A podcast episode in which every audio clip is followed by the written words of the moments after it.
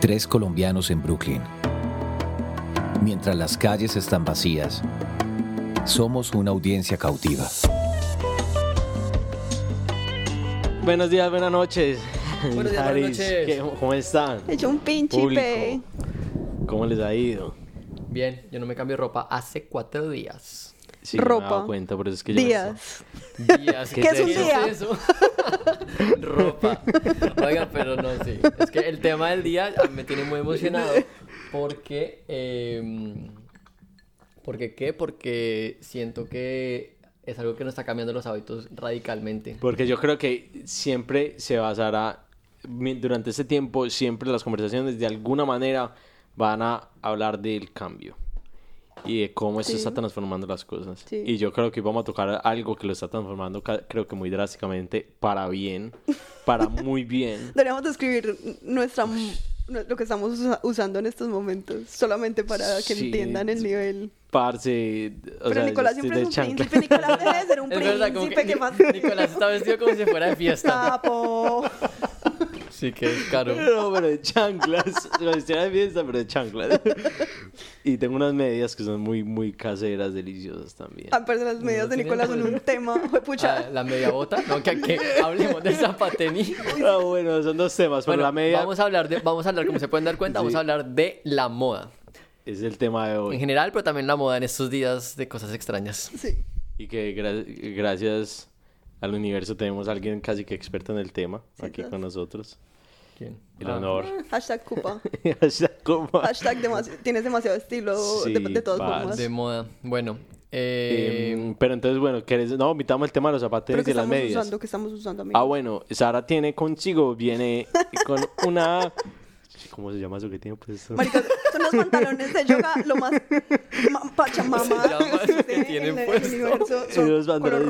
Color de sí, se ven demasiado cómodos con una camisa amarilla mostaza que combina. que combina perfecto. Santiago está como pes- bien pescador hoy. una pijamita. Sí, Una parce. pijamita suena todo como... Y yo soy igual que ellos.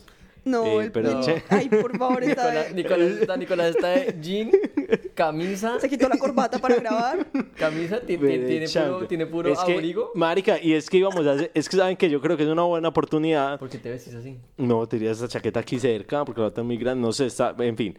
El Pero pues punto... igual tenés blue jean y como una camiseta. ¿Qué te Marica, pasa, no viejo? sé, no te- qué bueno que me estás haciendo caer en cuenta de esto. Pero, que eso habla mucho de mí, pero eso será otro capítulo de Nicolás. Oye, hablemos de las motiladas de Nicolás también. Que eso también me está siendo radical en este momento. Pero yo quiero tocar el tema que yo les había dicho hace rato acerca de las medias. Que no vamos a tocar ese tema en este momento. Yo no sé si es acorde con lo que teníamos planeado para este, para este episodio. Pero en mi outfit casero es muy importante que yo tenga unas medias que son las caseras. Uy, sí, Cierto. entiendo. Que fue unas que están en un partido de fútbol americano el año pasado, en un invierno en el pucha. Está haciendo demasiado frío y me tocó ir a una tienda de esas de fans en, el, en los Jets y me compré unas medias horribles, pero como peluditas de Yo nunca he visto a invierno. nadie más feliz con sus medias. Que me las demasiado Nicolás. bajo cómodas. encima. Entonces, eso, cómodas. eso significa a mí esta cuarentena, esas medias. Sí, uy, sí, yo, yo, siento, yo siento que todo el mundo va a salir de esa cuarentena como con una prenda de la cual se va a acordar toda la vida, ¿no? Como Puede ser. La pantaloneta que no me quité o la camiseta que lo dio todo o no sé, o las medias en tu caso. Yo siento que eso va a ser un poco así y se me hace bastante interesante. Porque entonces volvemos al, a un capítulo que tuvimos que es esa importancia que uno le da unas cosas específicas. Y yo me acuerdo, volviendo al tema de la moda, pero se los voy a dejar que lo, que lo recenten, le vuelvan al centro de, de la conversación. Pero cuando yo estaba muy chiquito, eh, de hecho hay una foto ah, que pusimos el otro día de Superman. Ay, Yo tenía una capa y yo esa capa no me la quitaba encima, marica. Y yo llegaba del colegio. Pero a veces la usas acá. Ay, Yo te la la pongo acá, pensé que nadie me había visto. claro. Eh, pero esa, esa capa para mí era como, era hogar, era un montón de cosas. Y yo creo que esas, esa prenda que vos decís Uy, qué lindo. Claro. ahora Sí, tener me- eso mismo, pero ahora yo tengo un par, son medias más que todo. Una que dice, que las compré en honor a mis amigas eh, Vero y, y Mayra, que las escuchamos la semana pasada, que son de estas medias como súper, de moda, pues que son como con dibujos y dicen Sí. carpet, de fucking DM, esas son unas de ellas. Las otras son unas medias de perritos que, que son de mi amigo Edward. em, y las otras son unas medias que tienen un perro y dice eh, home is where your dog is. Ujú. Sí, esas son como mis, mis objetos de Digamos que ya hablando más específicamente de la moda, algo que se me hace muy interesante que va a pasar y que se siente que está pasando es que la gente eh, está realmente priorizando lo que realmente necesita y usa lo que realmente necesita, como el tema de la absoluta comodidad, porque pues como todos estamos encer- encerrados en nuestras casas, ya como que uno no, pues no importa cómo ponerse la camisa más bonita o el saco más bonito o la chaqueta más bonita o, el- o lo que sea, ya, ya, ya como que no hay un protocolo de el uso que se le va a dar, sino que simplemente es yo puedo sobrevivir una semana completa o dos meses, nosotros ya llevamos como 20 días, que son como 23 Que es días. un día de nuevo, tantas preguntas. Pero sí, pero o sea, sí, es... sin con, usando las mismas tres camisetas, lo cual eh, es ajá, muy o sea, yo en este momento digo, ¿por qué tenía tanta ropa? Y eso que yo sé que yo no soy una de las personas que, que normalmente acumula mucha ropa. Pero es, entre comillas, innecesario. Pero a mí así- Cierto, sí me y eso que pasa. soy... Yo sí he hecho bueno, un par de limpiadas acá como de, bot- bueno, no botar, pero como regalar ropa y es impresionante la cantidad de cosas que uno tiene que uno no usa y Sí, es como, y, y ya, y uno las, una bolsa y, y hay una regla como toda radical, como si no me la he puesto en seis meses, pues nada, se va y puede ser un saco Parce, divino, es pero... Marie Kondo total, o sea, if it doesn't spark joy, chao. pe- Ah, bueno, y si no te sientes absolutamente maravilloso, Y y, maravilloso entonces- puede ser como te veas o como te sientas. Pero, Pero, por algún motivo no se usa. pero entonces, bueno, yo creo que... no, pero hay cosas que uno usa que ni siquiera son tan maravillosas. Pero entonces yo creo que hay una conexión muy bacana que yo creo que ahí Santi puede hablar bastante. Eh, puede, puede hablar, contarnos bastante. Es que entonces no es solamente lo que dice Sara, no es solamente lo necesario, sino de verdad lo que le genera a uno algo de joy o algo de emociones. O Y yo creo que, o comodidad. o... Pero entonces por eso yo creo que volvemos al, al tema de esas... Que en serio que no quiero tirarte esto a, a- a tu, em- en tu empresa, pero... mm, pero a la importancia de las, de las pequeñas empresas, ¿cierto? De esas, de esas cosas que de verdad tienen A un mí- valor y de verdad tienen un significado y un Digamos que algo muy interesante como la, la mentalidad, yo siento que es algo que es fácil de comparar. No sé si ustedes se acuerdan cuando éramos más chiquitos, como cuando nosotros teníamos, no sé, yo me acuerdo cuando era más chiquito, como que lo único que, que existía en el mercado eran o las grandes marcas o las copias. Ujú. Entonces estaban como, no sé, el saco Adidas o el saco falso Adidas. O el saco, era, era muy, es, ese tipo de mercado, como que eso estaba, como que eso estaba como casi que, a- a- a- como en todo lado. Algo muy bonito que pasa hoy en día es que muchas marcas independientes y emergentes y pequeños mercados han salido y tienen mucho valor agregado en la, en la gente que los compra. Entonces como que ya hay, hay- hay gente que dice como yo me gasto la plata en un saco, una camiseta o lo que sea porque es un emprendimiento al cual me gusta, le creo y tiene una intención súper bonita y tiene una historia súper bonita detrás. Y ahí eso realmente cambió la mentalidad de cómo la moda funciona. Y la responsabilidad. A mí, a mí, a mí pasa mucho que yo, yo no compro casi ropa, pero cuando voy a Medellín, esta, esta vez que me, voy a Medellín, me fui para Medellín, dije, aquí fue, o sea, este es el momento en el que compro ropa. Y me siento súper bien porque, porque digo, pucha, estoy, estoy apoyando a los diseñadores locales, el- el- la industria local, encima pues el, el Y, no- y, todo, y sí. te pones esas prendas y verdad sientes algo. Sí, Cierto, porque, uno- porque es- hay, de verdad que en Medellín hay un, un- como una escena No, pues, muy... O sea, no, pero eso no lo estamos descubriendo. Pero yo, pues. no lo estamos descubriendo Bueno, nosotros, pero es, pero es algo... O sea, Sí, sí, sí, sí. claro, Medellín en los años, Ajá. no sé, 70 era la capital del textil, pero luego eso se cayó. Ujú. Y luego en los últimos años se ha revivido Volvió. de una manera muy linda, como muy, muy no tan industria macro, sí, sino sí. más... Lo que está haciendo Santi, Sí, ¿cierto? sí. como más em- empresas pequeñas. ¿Ustedes qué sienten que va a cambiar en el mundo de la moda con todo este, este mierdero del coronavirus? Uy, yo les mostré ahorita un pantallazo de, de, de una publicidad que me llegó ahorita. Muy Ah, sí, ridículo. Son uno- unos sombreros, o sea, di tú un sombrero normal, que yo no sé por qué me están ofreciendo sombreros, y con un, una, pues con un- Una visera, una, pantalla, visera sí, plástica. Pero para con- cubrir la, con la cara. cara completa. Sí, para cubrir la cara Sí, completa. que es- Qué loco. Ajá. Pero sí. Pues, pero, Pero- o sea, pero yo entiendo eso completamente, pues. Pero es interesante como esas, esas como propuestas de diseño en donde es como súper especulativas, como qué pasaría si el mundo fuera un caso extremo y todo se fuera al carajo y como qué tiene que ofrecer el diseño para, para eso, como para, para suplir ese tipo de cosas. Y pues son ese tipo de productos, pues no es, no, no exactamente eso, pero es un ejemplo de ese tipo de productos que la gente es como, ok, como, ok, la, la ropa del fin del mundo y pues...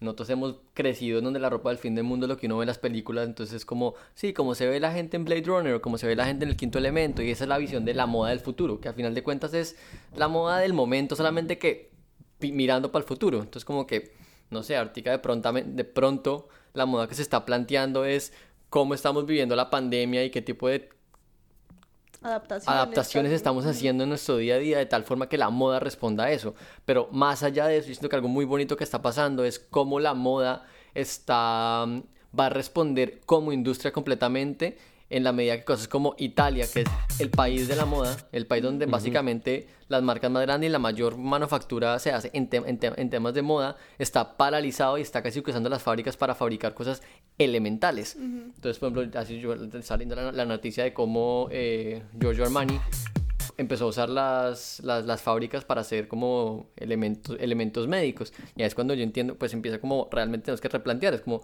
en qué medida la moda es necesaria o no para, para, para los seres humanos. Y pues es que, no sé si ustedes se Pero- vieron el documental de, ¿cómo es que se llama? El de, ay, pucha, es en Netflix, se me olvidó el nombre, pero es de como, ah, el, el- el- The True Cost Ah, sí.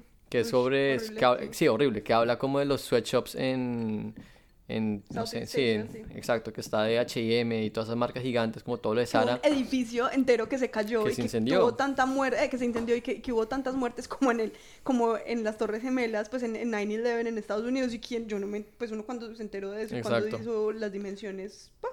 Pero ese es el problema que también la, la moda puede ser muy tóxica y pues vean que volviendo al tema de cómo el mundo está cambiando tan radicalmente y la gente está como cambiando sus tendencias de consumo, pues es que eso tiene que pasar. Y yo siento que las, las marcas se tienen que adaptar a eso y tienen que entender que el mensaje es mucho más allá de, de vender cantidades Sí. alarmantes, sino simplemente vender con conciencia. Y la gente paga eso, como que la gente, si a la gente se le, se le- es que la- si uno es sincero con el mensaje y no dice como, oiga, este producto es más caro por X o Y, Sí. y entre eso X o Y incluyo Pero no porque, hay, toda un- la gente, la porque hay un que pago puede justo. pagarlo. No, pero. Pero no. pero mira que por ejemplo, no, entiendo lo que dices, como en- entiendo que hay gente que puede pagar o no puede pagar cierto, cierto monto, pero hay gente que igual hace un esfuerzo por pagar algo muy caro, así no tenga la plata, porque es porque es una marca de lujo. Pero cuando, cuando uno reemplaza el concepto de una marca de lujo versus una marca que da mucho, mucha, o sea, que da muchos valores agregados más allá del lujo, la gente dice como, ok, esta marca está generando empleo, esta marca está siendo, yo siendo creo- un pago ajá, responsable, está haciendo, yo no sé, creo que el eh, medio ambiente. escuché que eh, hago esta comparación, pero no sé si es completamente acorde, pero mm, en muchas casas, en, en- en muchos edificios en Medellín está yendo como carritos de campesinos vendiendo frutas a las casas directamente. Y yo creo que esas frutas son mucho más costosas de las que tú puedes pedir en un Rappi a Carulla. Pero yo ya he escuchado a varias personas diciendo, no, pues yo prefiero Claro. comprarle Sí. a esta persona. si Sino que de nuevo es, caro". es un segmento de la... Bueno, sí, es Pues verdad. sí, habría que ver los números. Pero saben que, bueno, yo, yo como quiero compartir un poco mi, mi historia con la moda, yo siempre fui como muy de, de este lado que estamos hablando, ¿cierto? Como esto es así, así, y la, el medio ambiente y la justicia social y, y, y nunca pensé mucho en la moda y de hecho siempre he sido un desastre para vestirme, pero últimamente he encontrado más valor no sé, como yo siempre lo, lo suprimí de mi existencia y últimamente le he encontrado más valor, no sé, como es, es de todas maneras una forma de expresión y es una manera de interactuar con el universo. Claro. Es un tema de identidad, es un Y es tema un de, tema de como que un tema de como hay, hay poblaciones, hay, segmentos de la población que realmente han usado la moda para existir. ¿Sabes? Como realmente, no sé, la, la comunidad trans, como que su, su, su mundo de los drag queens es un tema donde usa esas creaciones de personajes con, con vestuario y maquillaje que, que, las, que los validan, que, que, que les dan una validez que es súper bonito porque usan eso y hay gente que no lo usa, pero hay gente que también lo usa para, no sé, mucho, hay las pas- pasarelas de moda como Pero que... qué bonito, el- ¿sabes el, el usa- mucho lo que- mi punto lo que quiero decir es que, perdón, quiero terminar la idea, pero el punto de usar la moda como manifestación de, de, de, de, de- de mostrar mi identidad y mi existencia y que la gente me reconozca por X o Y motivo. Pero, y, y que me, gu- 100%, y que inclusive me gustaría que fuera más así. O sea, yo creo que solamente esas comunidades o esas ciertas, yo creo que esa población, o- que, que me atrevería, esa población la que de verdad se manifiesta a través de la ropa, podría- podríamos decir que es una minoría. Pues yo creo que es muy así, solo No, que solo que la mayoría de la gente la- lo hace a través de cosas muy entre comillas mainstream, ¿cierto? Ajá, ese es mi punto. Ajá. Pero por eso, ese es mi punto. Yo creo que de verdad los que hacen un, una, un statement en la manera como se visten, de verdad reflejando lo que son o lo, lo que comparten, lo que piensan, son menos de los que, inclusive me incluyo ahí, los que cabemos en un, en un mainstream, ¿cierto? Porque yo en muchos casos que Pero- simplemente vemos algo Sino que eso también No es súper capitalista, ¿no? Como decir que, o como muy consumista, como decir, de, de nuevo, yo me debato entre todo eso y no sé nada de nada, pero, pero es como también decir, vos, ¿por qué tenés que decir que lo que te pones es algo con lo que te identificas? Pero por el otro lado entiendo que el mundo es así, ¿cierto? Pero también, la, pero también la moda es una forma muy importante para entender como la historia. Entonces, como que uno, si uno, Sí. uno- uno puede mirar la historia en qué- y en qué estaba el mundo a partir de mirar la moda del momento. Entonces, por ejemplo, no sé, cuando las mujeres empezaron a usar pantalones, como ese es un momento. O que de hecho cuando los hombres, o los hombres dejaron de usar tacones, ese también fue un punto de giro. Como que, cuan- no sé, como que uno se pone a mirar la silueta del vestuario de la mujer en los últimos 200 años ha evolucionado de mil formas en esa misma búsqueda en la cual el rol de la mujer ha evolucionado de mil formas, en cambio el del hombre, se como estaba en, esa comodidad del rol del, de la, de la- del, como ese rol patriarcal, el, el que el, la silueta del hombre ha sido casi prácticamente la misma, ha cambiado muy poco y uno lo mira y es el los mismos huevones con vestido. Entonces como que eso es súper interesante de uno mirar la moda para entender la sociedad como estaba funcionando en su momento y, y así nos mirarán en el futuro como dirán como ay ve a este man vestido o no sé si la gente no sé si la gente en, en 50 años hace un recuento de cómo se estaba vistiendo la gente en el 2020 desde marzo hasta junio la gente va a entender esa gente estaba viviendo una, una, una pandemia algo muy raro, muy diferente, sí. claro porque es- es- estamos ahorita estamos en un momento donde estamos dando un giro en donde estamos completamente no viendo lo normal como el hecho el hecho de que Sí, sí. de no fue Hablando chiste de que yo lleve en pijama cinco días estoy feliz al respecto. Sí, saben que algo hablando de lo, norm- de lo no normal, eh, ah, sí, hablando de lo no normal, eh, yo normalmente no me hago, me gusta mucho pintarme las uñas, pero normalmente no me las pinto. Y con Santi ha sido súper lindo en esta pandemia que estamos los dos en pijama y pucha, si algo sagrado es que grabando el, el, el podcast o antes o después nos pintamos las uñas y, y he estado como mi, mi game de uñas ha sido, yo creo que la gente que me ve en las llamadas de trabajo últimamente es como esta vieja, ¿qué le pasa?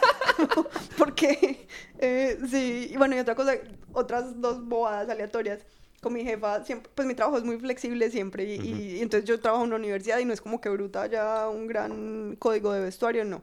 Pero siempre con mi jefa teníamos el chiste de qué casualidad que cuando tenemos una llamada importante, ahí sí, ahí- siempre, las dos siempre nos ponemos una bufanda. Entonces como Ajá. hay del, del, del- Scarf Lady, como ese, ese, ese es el, el- la trampita para siempre parecer profesional y efectivamente, o sea, a mí creo que todos en la pandemia, mucha gente en la pandemia está haciendo ese juego como de, Sí, de de- el ombligo para arriba, somos regios, pero marica, yo el día que me ponga un botón en un pantalón, sí, falta mucho. Sí, sí, sí. sí. Bueno, y, y lo otro que hablábamos también, pues que obviamente todo el mundo lo está diciendo en el internet y todo, es el asunto del brasier. Tal vez muchas mujeres Ujú.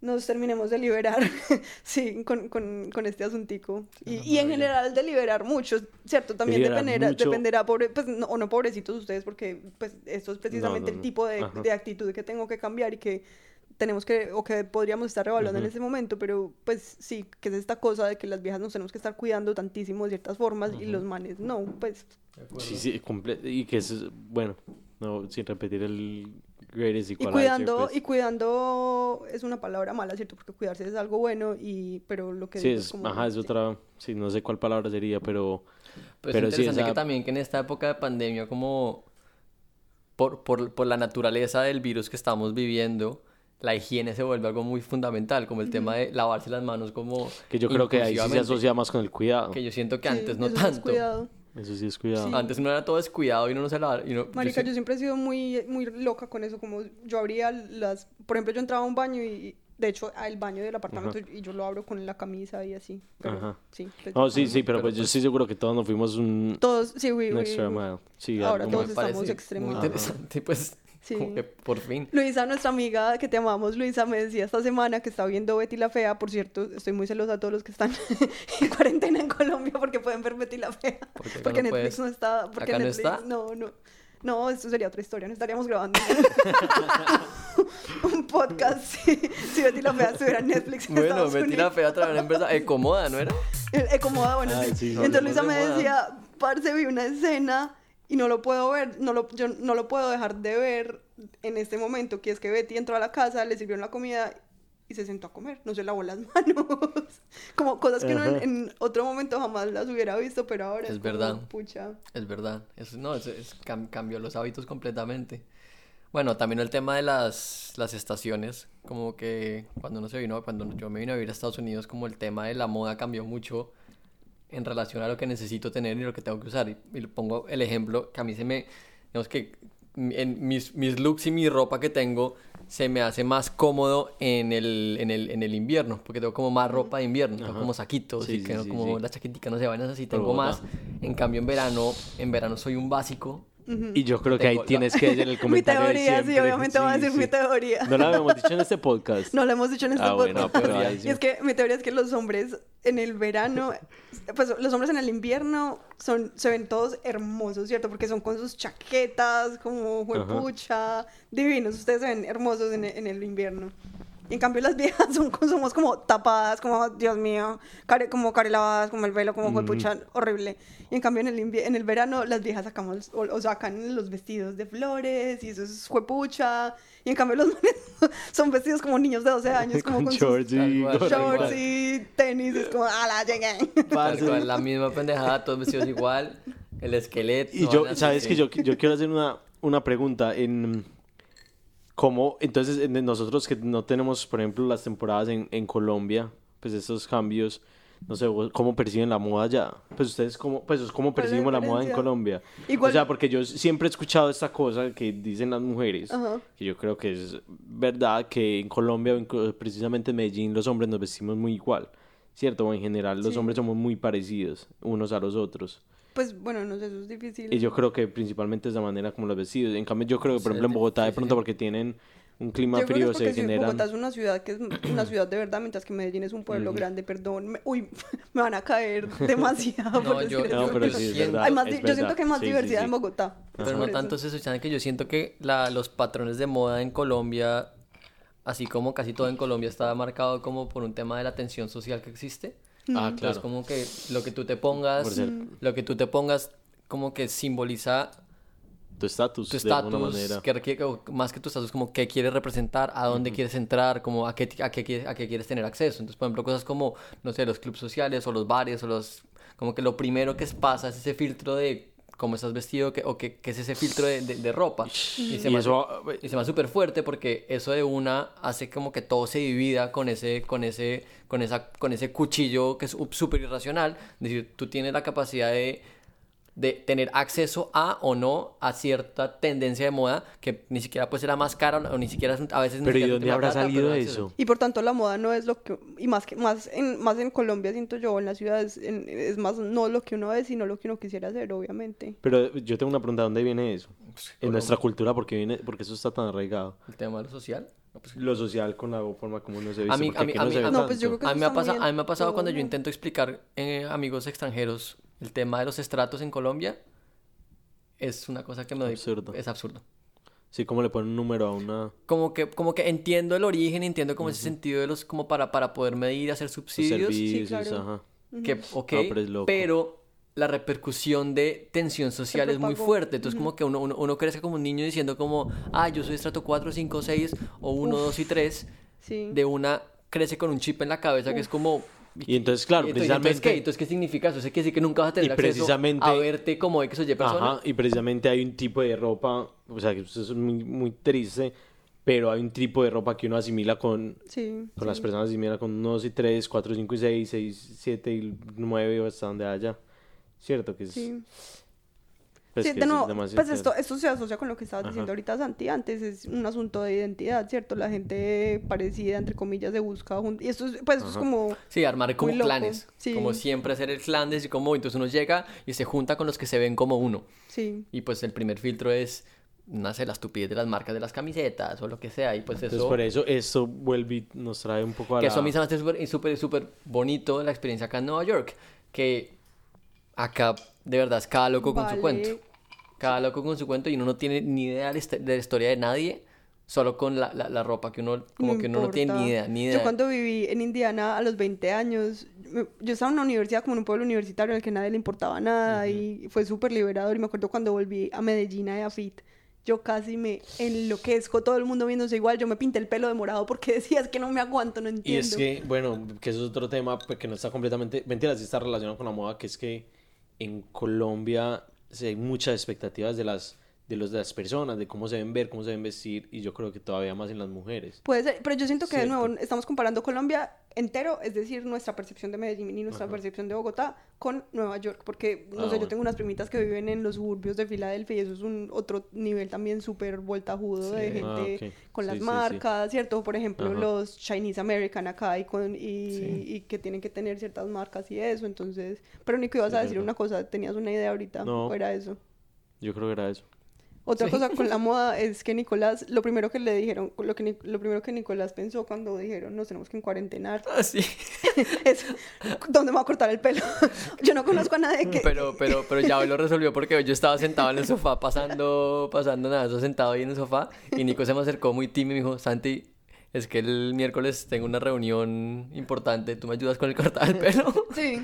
Pero, Pásese pero un marica, yo pero ayudo, esto yo es- pero eso está relacionado con lo que nos que diciendo. soy bueno. Yo acepto, marica, yo acepto que yo tengo muchos, o sea, yo tengo muchas, ¿cómo se dice? Pe- muchas cosas arraigadas en mi cabeza Sí. que deberían, que ya deberían estar abso- abso- absuel- ¿Absortas?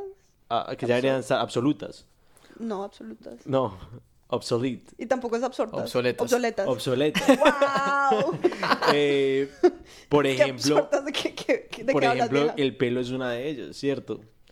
O sea, yo no sé, yo es porque me siento mejor presentado, pero esto es otra vez The Greatest Equalizer que lo voy a repetir muchas veces porque es que de verdad eso nos está diciendo, marica, eso es una estupidez, Sí, usted como tiene que la gente va a preocupar. entender. Ajá. No, sí, ahora, ahora que todos estamos en reuniones en el día y, y antes, antes uno era como, pucha, tengo que estar en la oficina súper bien presentada y ahora es Pero de malas. Tu niño, tu hijo va a estar corriendo detrás tuyo, vas a estar en tu pieza Sí, con tu vale toalla colgada tres atrás. mierdas. vale A mí me pasó, a mí me pasaba una Nos humaniza, ex- experiencia, experiencia del colegio. Mi colegio, No digamos, como sin entrar a criticarlo, eh, pues tenía una vaina que era como, literalmente eso es un sacando un molde de personas. Entonces como que tienen un molde y sacan de todos son igualitos.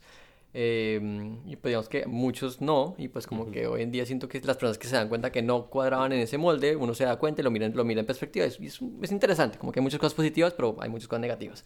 Y me acuerdo que yo con el colegio yo tuve, mm, tuve unas rastas horribles, pues no, mentira, no, en ese momento yo, que yo las disfrutaba, las disfrutaba y las quería mucho. Tenía dos rastas larguísimas que parecían como dos colas de rata. Eh, y yo entonces yo me dejaba el pelo largo y como que me amarraba el pelo con las rastas. Es mucho una cosa que si uno la miraba en perspectiva es como hasta cochino. Pero, eh, pero qué, pero a mí siempre me fue muy bien en el colegio. Como que muy bien es como, yo me ganaba los premios todos los años del, del curso, alguna, todas esas vainas como académicas.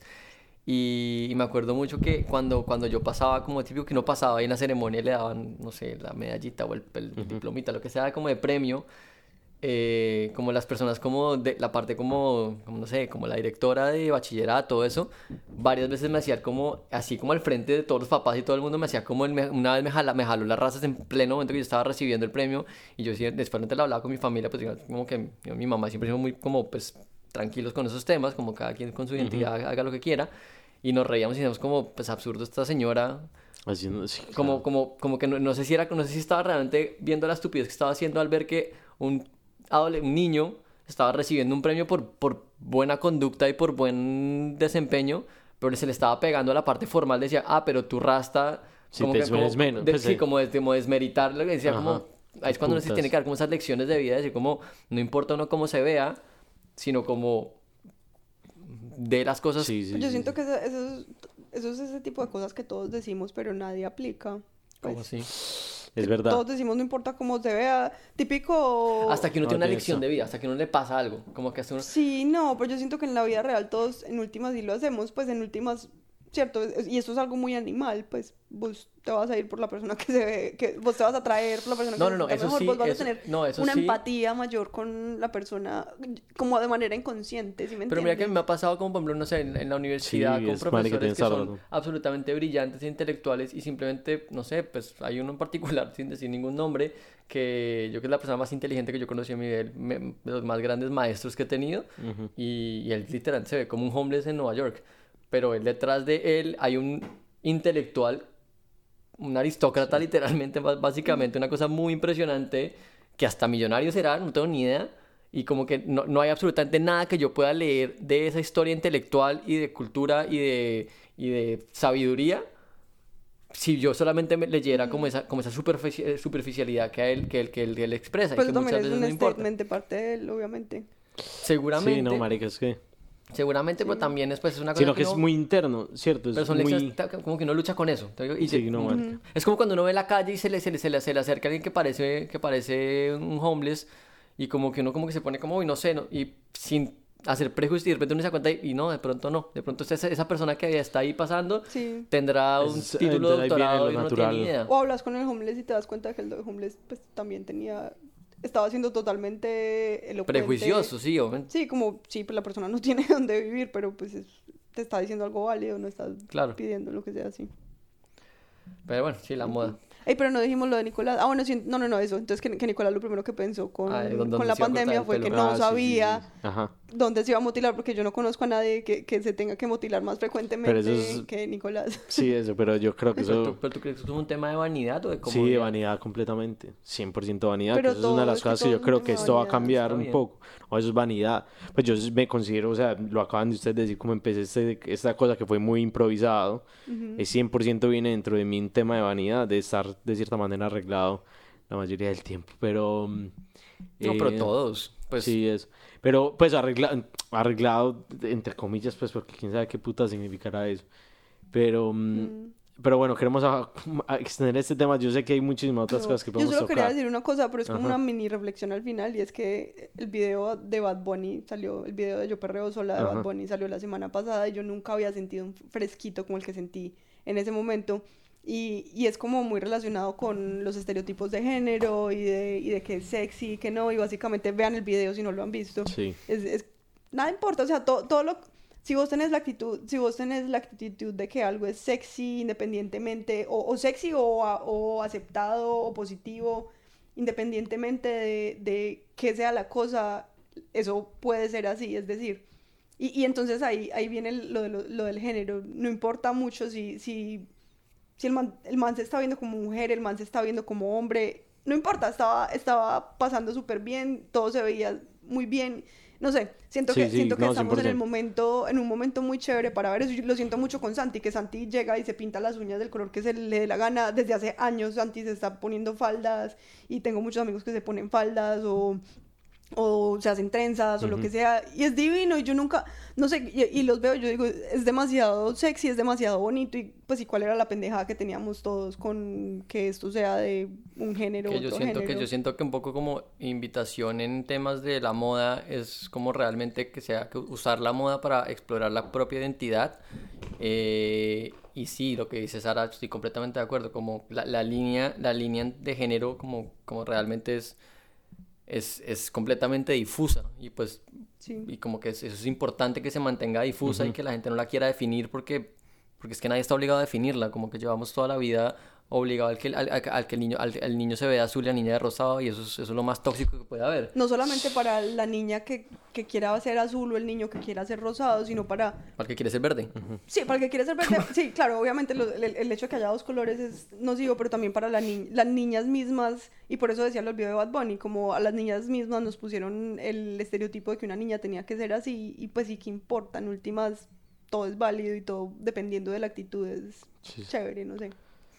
Y bueno, Y y, bueno, pues yo ya. creo que aquí hay más oportunidad en este momento para, para empezar a generar esos, pues de verdad, esos, pensar a pensar, profundi- a profundizar en ese tipo de pensamientos en los que Sí, estamos como, hablando. como tenemos un- un una oportunidad de meses, Gigante. probablemente, quién sabe, para ya de, de construir todo y decir... Entonces yo creo que hay que tumbar, aprovecharla sí. bastante. Pero bueno, nada, yo creo que además y por hoy, feliz semana, mitad de semana estamos, el día que sea hoy, Que domingo, lunes, martes, ¿Qué importa? miércoles, no imp- por ti, güey. Y ya. Mala mierda. Pero bueno, parce, saludos a todos y, y bueno, Saludos en la casa. saludos, 20 países nos están escuchando ya. Vamos con todo. Chao. Bye bye.